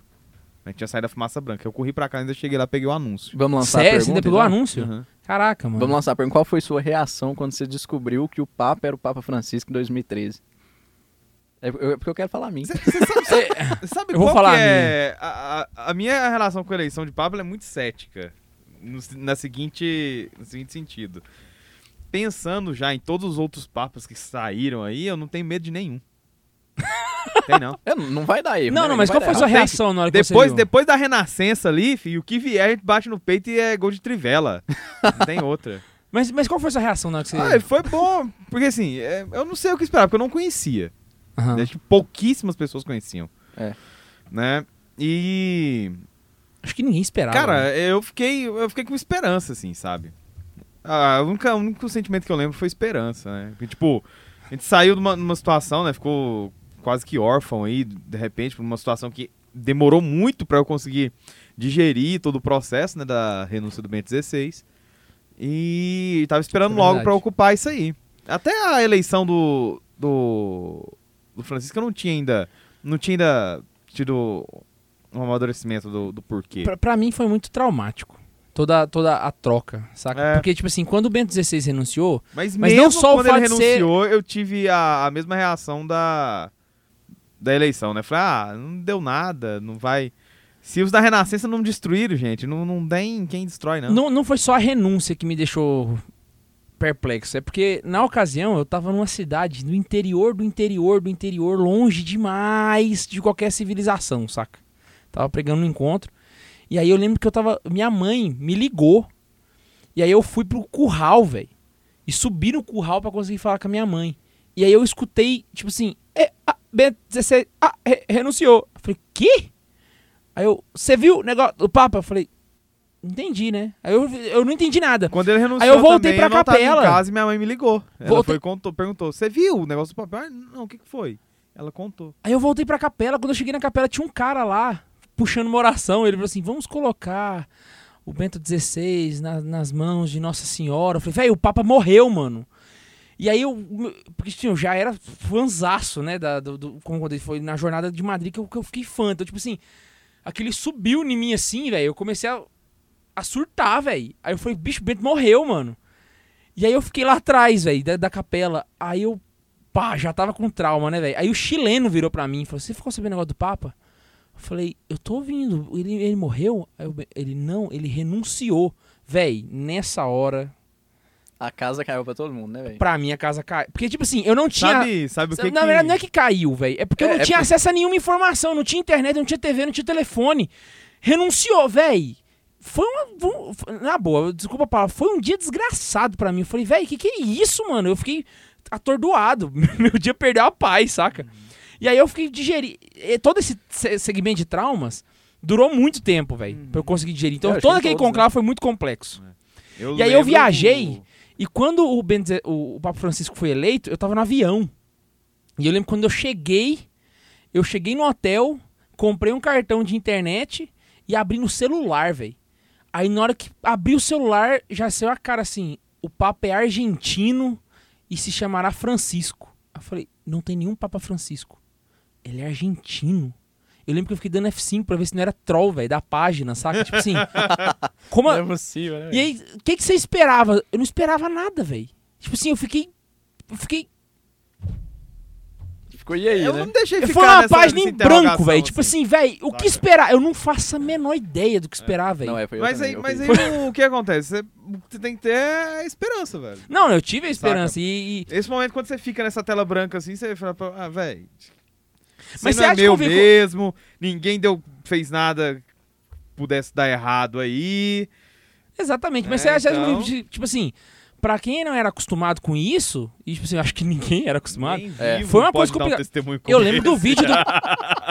eu, eu lembro do, ben, do Papa. Do Papa, do padre Paulo Ricardo, velho, dando uma aula na, na internet e aí parar pra chorar no meio Ele da. chorou, né? Foi, Eu falei, mano, a gente tá vivendo uma aula, fase muito esquisita, velho. Eu- eu- Pesado. é, Foi, não foi, é que eu tava. tra- Eu falei traumatizado, mas é porque assim, eu não sabia como lidar com a situação.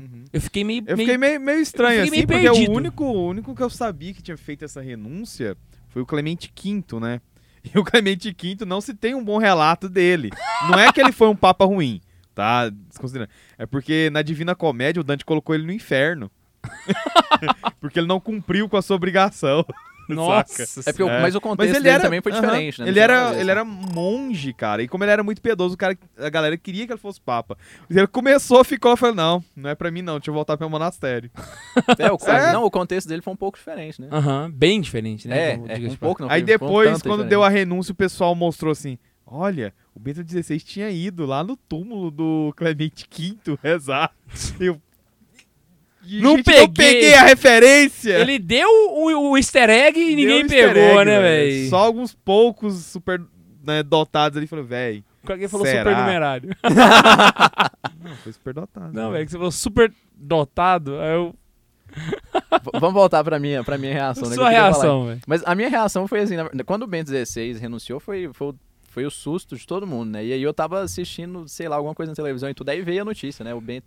Papa... Eu lembro que a notícia foi assim, Papa renuncia em pleno carnaval. Eu pensei, Foi eu refe- foi refe- queria que eu tivesse... Foi dia 11 de fevereiro, né? Foi, foi, foi carnaval, não lembro que dia que é, mas eu sei que foi carnaval. Eu pensei, pô, eu queria que tivesse o que lá no Dia Rio 11 de Janeiro. o né? Facebook me lembrou esses dias. É porque eu, eu acho que o Brasil pensa que Que o o- mundo inteiro fica de carnaval, igual a gente, É, né? fica, e não que é. todo mundo fica na praia, vê mulher pelada, né? Gabão de fora, aquele negócio que é povo pulando lá, bebendo de cerveja, jogando... É, Cerveja não, chá de milho. é, é, cerveja, não, cerveja é, cerveja é... Vamos respeitar a cerveja, né? Vamos respeitar a fica iguaria bebendo medieval xixi, aí, né? jogando copo nas costas dos outros. Acho que, acho que em todo lugar é isso. E aí o pessoal colocou essa mas só porque na hora eu nem reparei nisso, eu só fiquei meio assim, né? E aí, tá, passou o SUS e tudo, na verdade o SUS demorou pra passar, demorou um bom tempo, mas passou. E aí, na, no dia do, do Papa Francisco, tava falando quem que eram os prováveis, né? Que podia ser- e eu lembro que Dom Odilo Scherer tava bem cotado pela mídia. Pela mídia tava bem, bem níssimo Mas eu cotado. acho, toda vez que tava tendo conclave, eu vi aquilo lá e pra mim, velho, era mais a mídia brasileira tentando forçar a barra. Era. eu Mas, mas acho. sempre Eu foi, acho que né? lá ele não Eu acho tava cotado, não. É, velho. eu também acho que sim. Aquele... Ele Por exemplo, o Timothy Dolan tava internacional. cotado pra caramba. Como que é o nome? Lembra? O italiano. Eu, eu tinha. o- ó, nossa, Foi é o. é? Era o decano, pô. Eu lembro o nome desse cara, eu até É es- postei minha ficha nele. é. Escola. É escola. Isso. O Escola tava escala. então. Eu Só também. que escala é do Jorge Scala, velho. Eu tô- É, o Scala tava cotado, o Timothy Dolan tava cotado, e o Don Dilo Scherer era Tinha muito um claro que era africano. Globo tentando forçar É. a barra. O saca? africano eu torci um pra africano, velho. O africano eu torci pra Mano, ser. o Bom próximo demais, é africano. Escutem, anotem isso aí, ó. Gente, O ó, próximo é africano. E vai chamar Gregório. Negão vai chegar lá e vocês vão ver. Agora é a época da zoeira. Aproveitem. Nossa, Aproveitem. véi. Bicho, se tivesse um Papa Negro, velho. O pessoal fala assim: Nossa, um Papa Negro. Bicho, eu ia sentar aqui e ia fazer um corujão da zoeira. Ah, Senta aqui, comunista, vai virar noite hoje, acabando com você. Ai, ai. Tem um cardeal que ele é. que ele, eu não sei, ele é vivo ainda, que é deficiente. Tem um cardeal deficiente, eu, só esqueci o nome dele. Que de cadeira de roda. Eu não sei. Era outro também que podia ser também. Eu falei, Toma! O papo é cadeirante, já pensou, né, velho? Que legal. Mas velho. nesse caso não elegeria. Por que não? Porque é muito difícil ele fazer viagem Porque apostólica. como ele vai fazer tudo, viagem né? apostolada? Como ele vai fazer o apostolado dele como Papa, que é um apostolado mundial? Ah, é, isso é situação? É verdade, é difícil. Tanto é que ele provavelmente nem foi feito cardeal quando ele tava cadeirante. Foi uma coisa posterior, não foi? Não sei, eu, Eu não sei. Eu, É eu uma não sei desse caso também. Ou então ele não aceitaria, né? Também. É. Vai saber. É, não, é só, só pra me finalizar a minha zoeira, né? Quando eu tava vendo lá, assim, quem que tava cotado, daí quando saiu lá. É. Papa. Não, aí eu eu assisti ao vivo. Eu assisti ao vivo aquele. O. Esqueci o nome do, do, do cardeal que deu o anúncio, mas o Anúncio, Anúncio Vobis, Ah. Gaudium, Magnum, esse aí eu, eu, eu vi ao vivo. E aí na hora que ele falou. É. Como que é? Cardinale- Rabemos Papa. É, não, ele falou Cardinal em Jorge Mário, aí até aí nada, né? Aí ele depois, Cardinal Bergoglio, aí todo mundo, é! E eu pensei, mano, quem, Quem? que é, né, velho? Quem que é esse cara, Ah, velho? Mas é porque na Praça São Pedro o povo não conhece, mas eles gritam porque tem um novo Papa, né? Aham. Porque não é possível, porque tanta gente conhece todo mundo.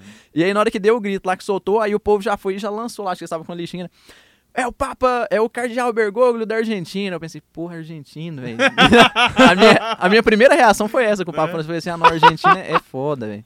Aí eu já pensei na hora, eu pensei, nossa, mas argentino vai ser canseiro, né? Eu vou pensar, ah, foda-se, bicho. Tô aqui, né? Tô na área, se derrubar é gol, porque a igreja não é a pênalti. E a igreja ainda virou e falou assim: vai ser Argentina e vai ser bom pra mostrar que eu sou santa. né? Você vê o que, que eu posso fazer, o argentino bom. Aí, aí começou bem, né? Aí já foi tranquilo. E aí foi o Papa Francisco que eu anotei aqui um, um negócio dele que eu acho legal demais, que quando saiu também foi outra coisa revolucionária, né? Quando ele mandou instalar chuveiros é, para os mendigos poderem tomar banho, né? Chuveiro para os sem-tetos poder tomar banho ali na- nas, nas é, intermediações da Basílica de São Pedro. Vocês, vocês pegaram essa na época? Acho que faz. Acho que eu ouvi não dizer. 2014, eu acho. Eu ouvi dizer. Eu... 2014 2015. Ele também teve 2015. no Natal que ele deu notas de 50 euros pra cada pros, pros mendigos. Ele saiu dando. 50 euros. Eu, acho- eu acho isso muito, muito massa, saca? questão do pessoal. Já pensou se tomar banho do lado ali da casa do, padre, do Papa, no chuveiro que o Papa colocou, né? Exatamente, é, tá disponível. Ah, né? tem uma história, essa eu não anotei, mas eu lembro dela, velho. Que o Papa Francisco ele faz as ligações dele, assim, não sei se até hoje ele faz, mas ele, ele fez já muitas ligações dele diretamente, não tinha nenhum assessor fazendo. E ele ligou pra uma pessoa, nem lembro se era homem, se era mulher, eu sei que ele ligou, e ele falou assim: é, quem tá falando? Ah, aqui é o Papa Francisco. Aí a pessoa foi e retrucou de volta, ah, e aqui é Napoleão. E desligou. Eu Desligou o telefone. Aí ele ligou de novo. Falou, e aqui é o Papa Francisco, e pensando que era trote, né, velho? Da zoeira do cara, né, velho? Não tem limites, né? Ai, Eu não lembro muito dos detalhes quando eu anotei essa aqui no meu roteiro. Não, mas essa foi, foi espetacular, né? Isso daí é pra mostrar o que, que é a zoeira. Eu lembro na jornada de- de- do Rio de Janeiro que ah, os discursos dele eram, eram muito, tipo assim, aquela hora que ele fala da chuva lá, saca? Eu ouvi dizer que o, o carioca não gosta do frio e da chuva, mas vocês estão se saindo bem no frio e na chuva, cara. Uou! Véi, era muito legal que toda hora o pessoal soltava um uou, né? Uou! É. Fui. Fui de Jornada do Rio, eu estive lá, foi legal. Você viu ele de perto? Vi ele de perto, de muito perto, de muito perto mesmo. Ele deu uma benção, assim, meio que no meu rumo, assim, na época lá, que ele, quando ele tava... No primeiro dia, eu vou eu contar... não sei ainda sobre essa sensação, mas No em primeiro agosto dia... eu conto. Vai- Não, mas você vai ver, porque tem, tem vezes que o Papa Móvel passa muito rápido, velho. E aí, Muito no primeiro rápido. dia, eu fiquei aquele negócio assim, louco, e eu pensei que eu nunca poderia ver o Papa tão de perto. Na TV parece que ele tá devagar. Porque você vê os, os guarda-costas correndo do lado. Só É. que os guarda-costas do tamanho dessa parede. Então, um, um- Um passo um dele. passo dele é um 100 metros, saca? Então, tipo assim, é muito rápido, velho. Você não consegue, você não consegue tirar foto e ver ao mesmo tempo. Você Não, tem que apontar mãe? a câmera e dane-se.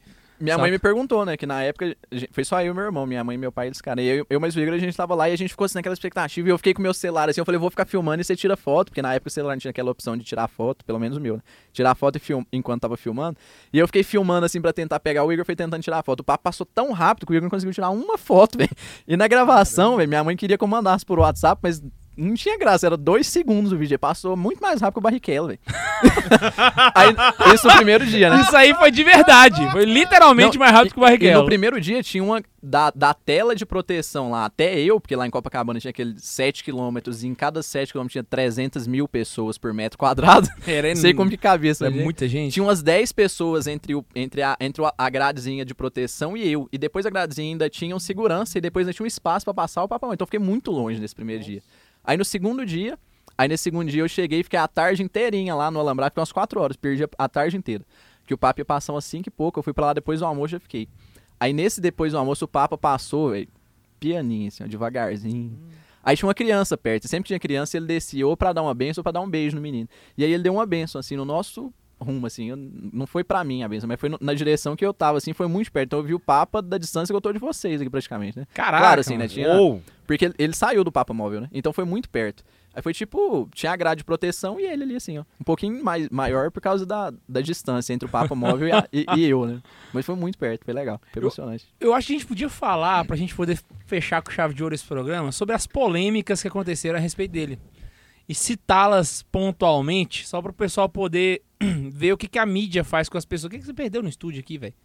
cara, eu tava brincando com um clipe e ele caiu. Perdi. A primeira coisa que eu queria comentar com vocês é a respeito daquela parada dos gays. Ele virou e falou assim: se um gay está buscando a... Achei! Achou o clipe. se um gay está buscando a fé, quem sou eu para julgá-lo? Você E já a- viu a sequência dessa frase? Não vi. é claro que ninguém vê!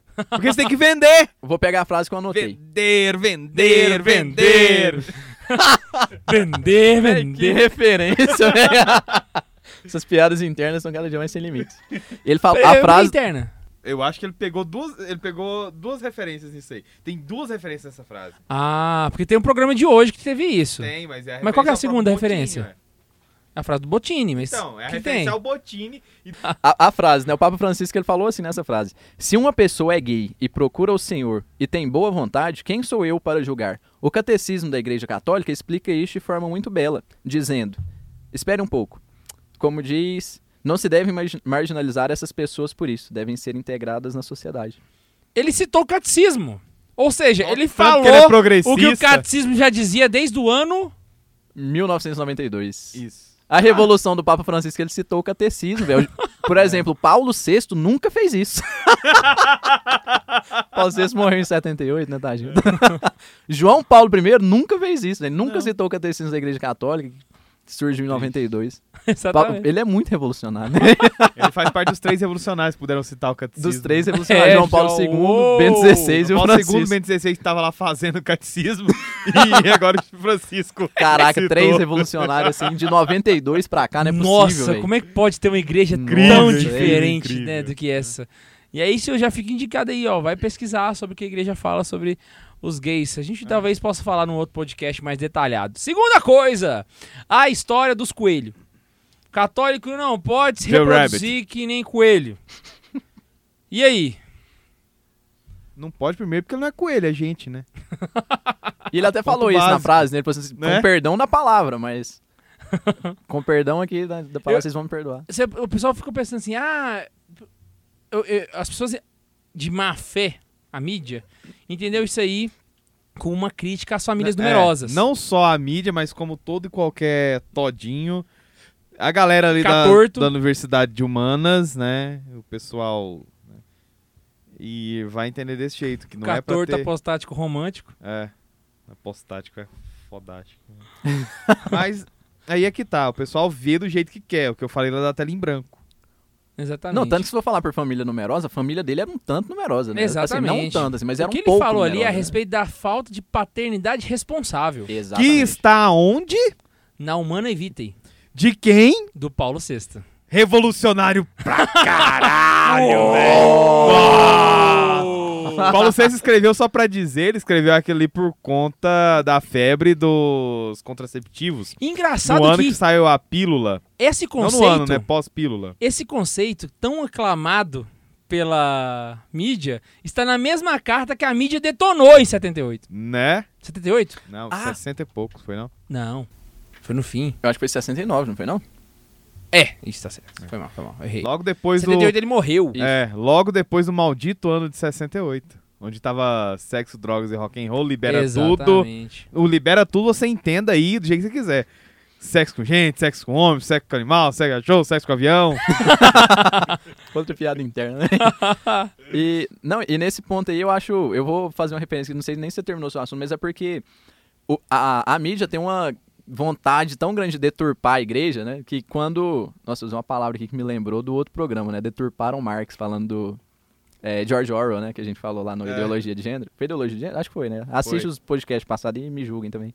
Mas em 2013, a mídia, numa seja tão grande de falar mal do Papa Francisco, tinha uma notícia que eu tava vendo, assim, de 2013, pra mim vir pra cá preparado, falando a expectativa da mídia em 2013 pelo Papa. Me deu essa curiosidade de olhar o que, que a mídia falava. O que, que eram os comentários que eu achei. A atuação religiosa de Jorge Mário Bergoglio em sua terra natal caracterizou-se por posicionamentos conservadores e radicais. Isso dia... é, isso em 13 de março de 2013, que foi quando saiu ele. E aí, outra notícia. É esperado que o homem silencioso, que agora é Papa, conduza a igreja... A, a estrutura da Igreja Católica com mão de ferro e com uma marcada preocupação, preocupação social. Pelo Sil- menos a última palavra. Silencioso, Papa. Mão de ferro, né? Mão de fé.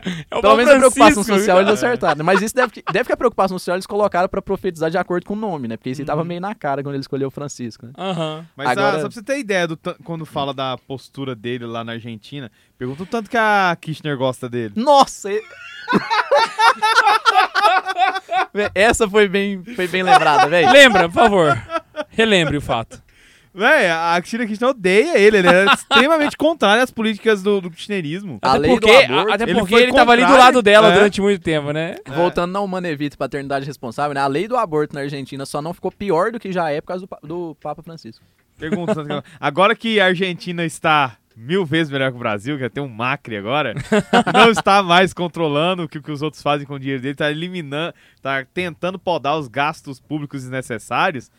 E aí só vale lembrar também aquela grande e magnífica frase da nossa grande pensadora brasileira Dilma Rousseff, que quando se encontrou com o Papa Francisco teve a graça de fazer aquela piada muito engraçada. O Papa é argentino, mas Deus é brasileiro. Ha!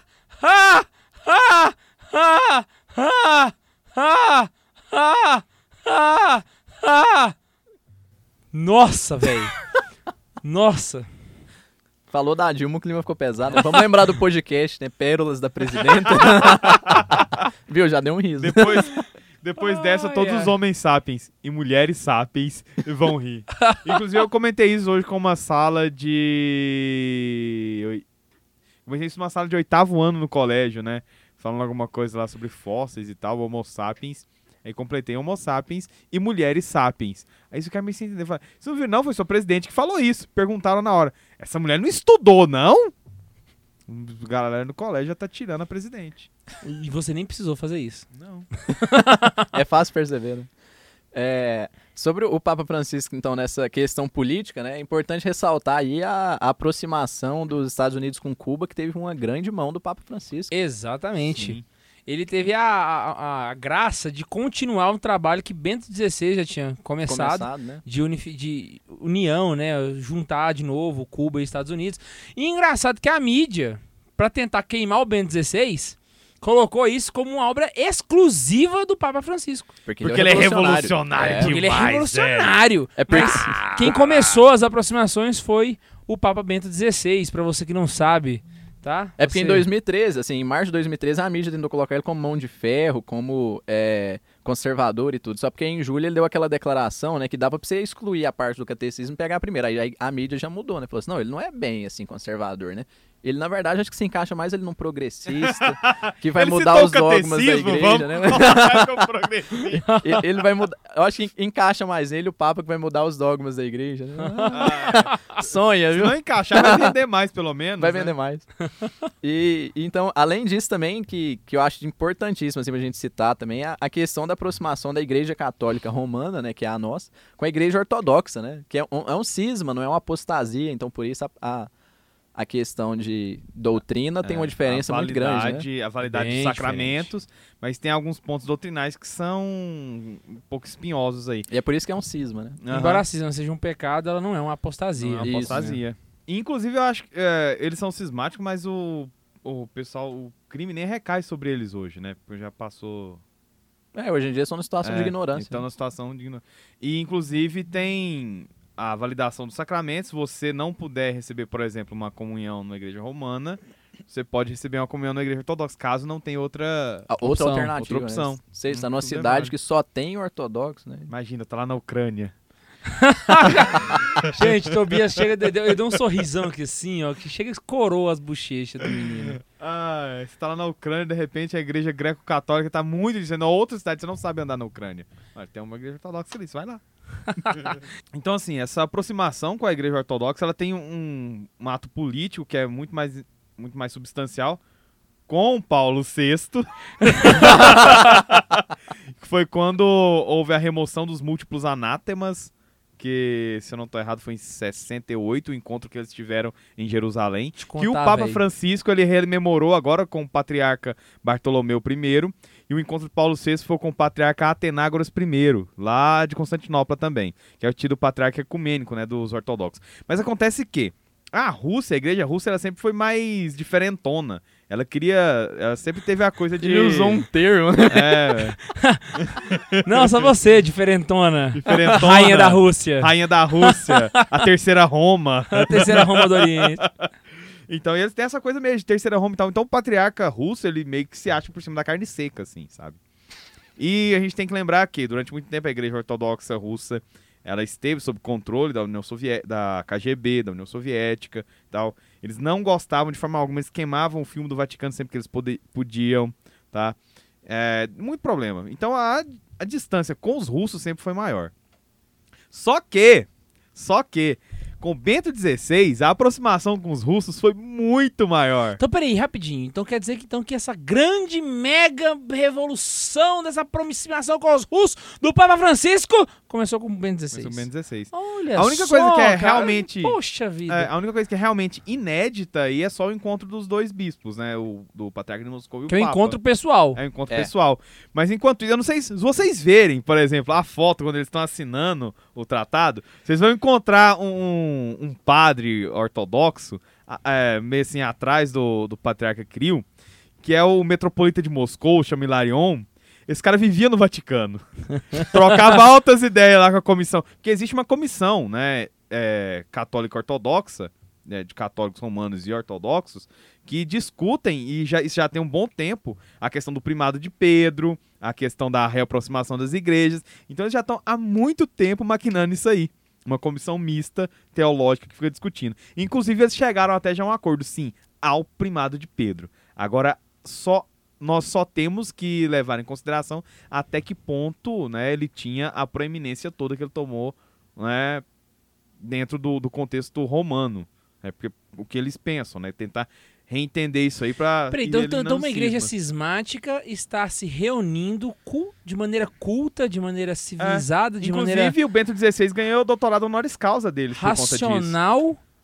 Mas, não, mas a religião não só fazia guerra. A religião não é só. Quando elas, quando elas não se, se batem, não é só merda que sai. Mata todo mundo. Né? Mata todo mundo. Eu ia usar um termo muito chulo pra determinar. não é isso que o Cauê Moura resposta. fala toda vez na- nos programas dele? Não é isso que o Pirula fala sempre? Fala, Olha. não fala, né? Fala. toda Religião faz guerra. eu- Eu ia usar um termo do Olavo de Carvalho, mas esse cara é muito Ai, pesado. Você procura um vídeo dele que ele xinga lá. Tem assim, coletânea de xingamentos do Olavo de Carvalho. Foi o que eu respondi aqui agora. tá, pra eu não ter que ficar falando aqui. Mas eles têm essa reaproximação nos estudos. Como eu falei bem, 16 já ganhou o doutorado honoris causa dos russos. Que o diferentão, que o revolucionário Papa Francisco encontrou pela primeira vez. Mas então a questão é essa, eles estão próximos. João Paulo II tinha feito também um ato de aproximação extremamente interessante com o patriarca Bartolomeu I de Constantinopla, que foi devolver as relíquias de São João Crisóstomo para Constantinopla. Porque na Quarta Cruzada elas foram roubadas de Constantinopla. E roubaram e levaram para o Ocidente. Os, os cruzados, a, a Quarta Cruzada é um, é um desastre. Entre um dos desastres foi um saque que eles fizeram na cidade de Constantinopla. E algumas relíquias foram levadas pro, pro ocidente. E acabou que a relíquia de São João Crisóstomo estava lá. Então, num ato de proximidade com os ortodoxos, o São João Paulo II deu, devolveu as relíquias pro Bartolomeu. Num ato de desapego Absurdo, absurdo. porque, Absurdo, porque é. São João Crisóstomo. Mano, Mano, e ele virou e falou: Não, leva, tava lá.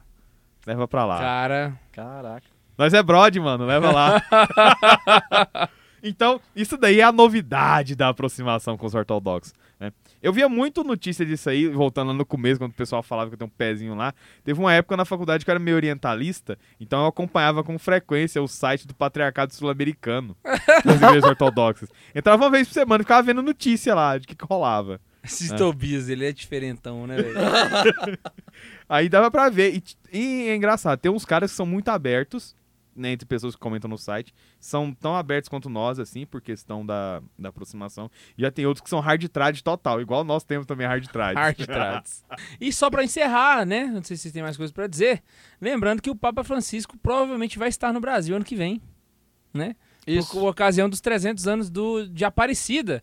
Então, se você quiser ver o Papa Francisco, você não teve a oportunidade de ir quando ele teve lá na Jornada Mundial, talvez agora seja a hora. Se você não teve a oportunidade de entrevistá-lo também, porque o seu canal não, ti- não existia na época, você pode talvez tentar entrevistá-lo agora, na hora que ele vier a Aparecida. Sonhar não paga, né?